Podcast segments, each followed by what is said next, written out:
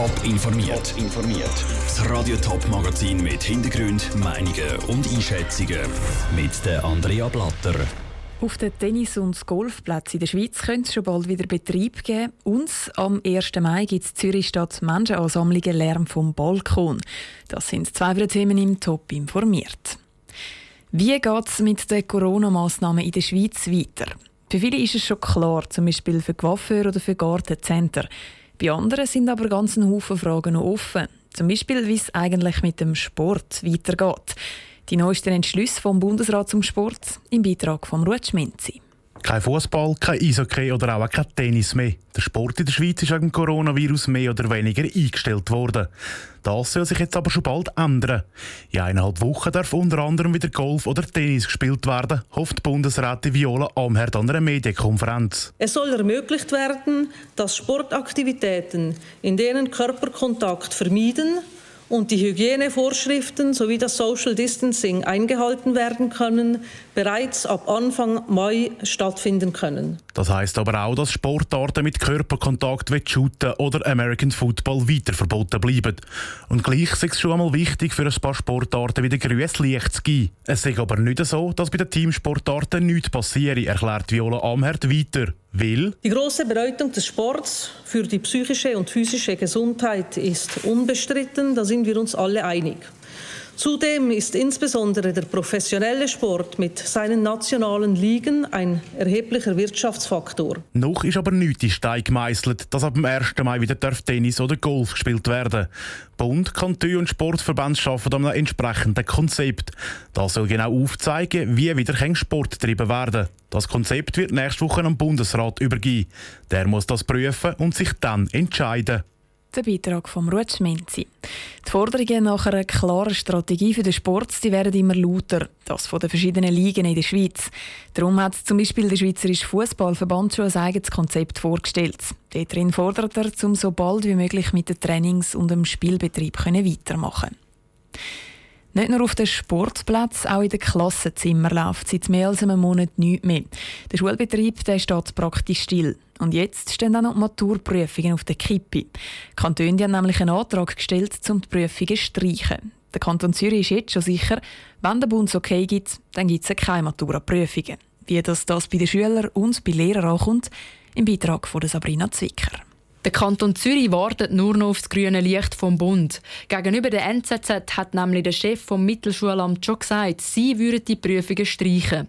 Bei dieser Angelegenheit entscheidet die Behörde über die Köpfe von mehreren tausend Schülern. Die Kanti-Schüler im Kanton Zürich wären nicht nur begeistert von dem Entscheid. Isabel Lütscher von der Schülerorganisation von der Kantonsschule Reichenberg findet, Abschlussprüfungen haben einen grossen emotionalen Wert. Dass man die Abschlussprüfungen nicht hat, also so wie als ganze Klasse in dem drin ist und dann so zusammen abschließen kann.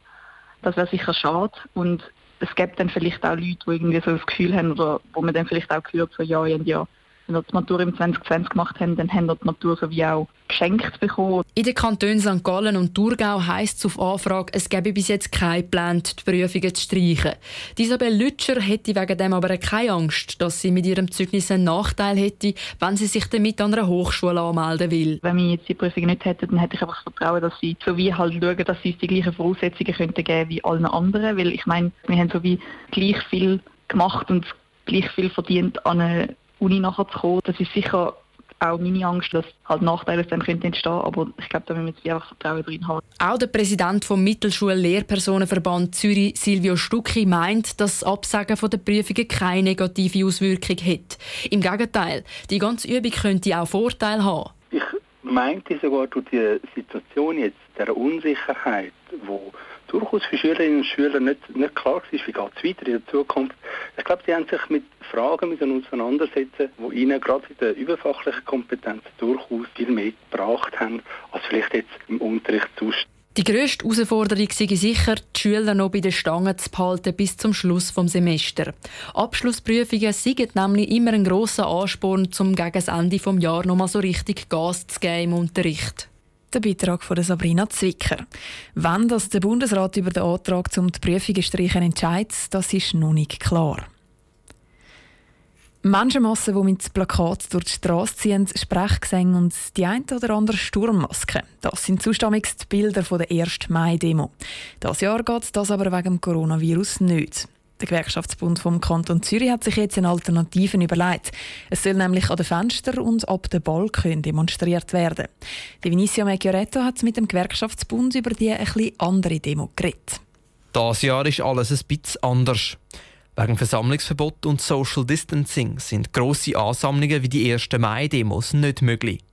Gleich ist es wichtig, um in der Corona-Krise nicht alles abzublasen, sagt der Präsident vom Gewerkschaftsbund vom Kanton Zürich, Markus Bischof. Man kann nicht auf der Gasse demonstrieren, da kommt man Probleme über. Es gibt zwar die Meinungsäußerungsfreiheit, aber die ist jetzt eingeschränkt wegen der Corona-Geschichte. Wir wollen ja nicht eine Auseinandersetzung mit der Polizei. Wir wollen ein Zeichen setzen für unsere Anliegen und das kann man so am besten. Das ist absolut konform und das ist auch wirksam. An dieser Demo wird der Gewerkschaftsbund vom Kanton Zürich auf Tieflöhne und die schlechte Zahlung von Gesundheits- und Verkaufspersonal aufmerksam machen.